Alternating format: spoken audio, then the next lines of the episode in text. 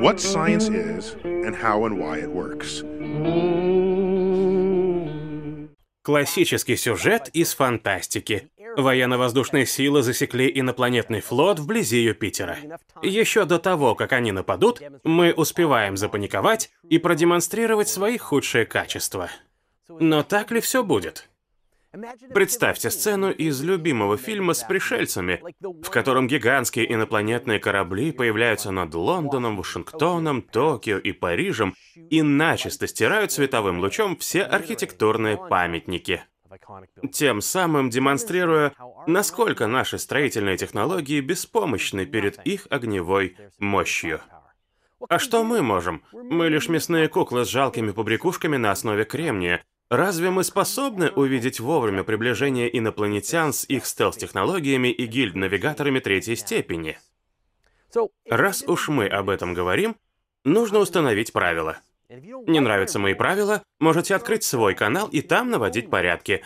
Или можете подать жалобу на мой сценарий вторжения в комментариях под видео.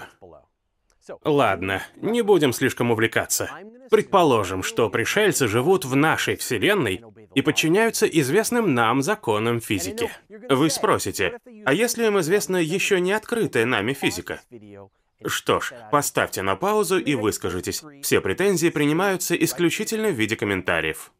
А пока материальные инопланетяне в материальной Вселенной – нематериальных пришельцев из волшебных миров, у которых есть кристаллы и которые силой музыки могут исцелить вашу печень, обсудим в другом видео. Главное правило Вселенной – нельзя передвигаться быстрее скорости света, а значит, мои космические захватчики будут путешествовать на субсветовых скоростях.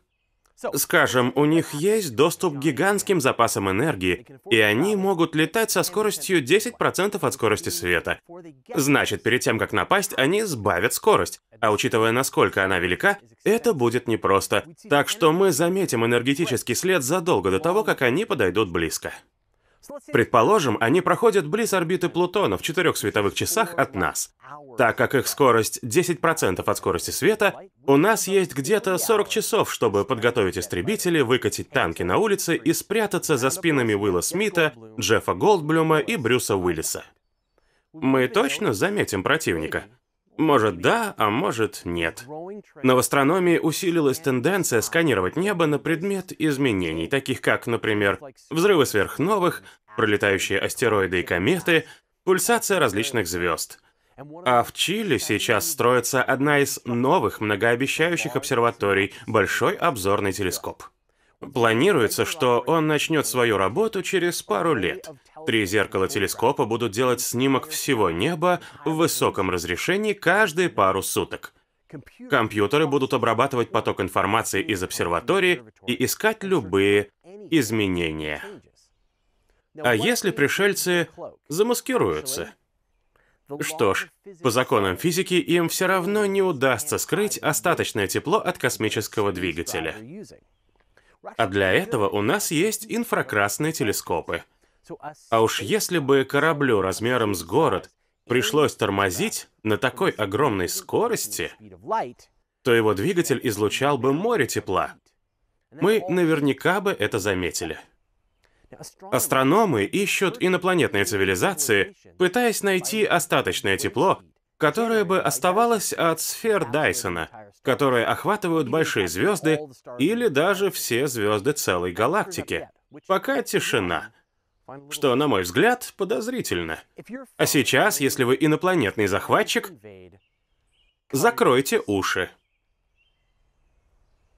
Если они хотят застать нас врасплох, то могут прибегнуть к старому приему воздушного боя из списка Бельке, то есть использовать Солнце как прикрытие.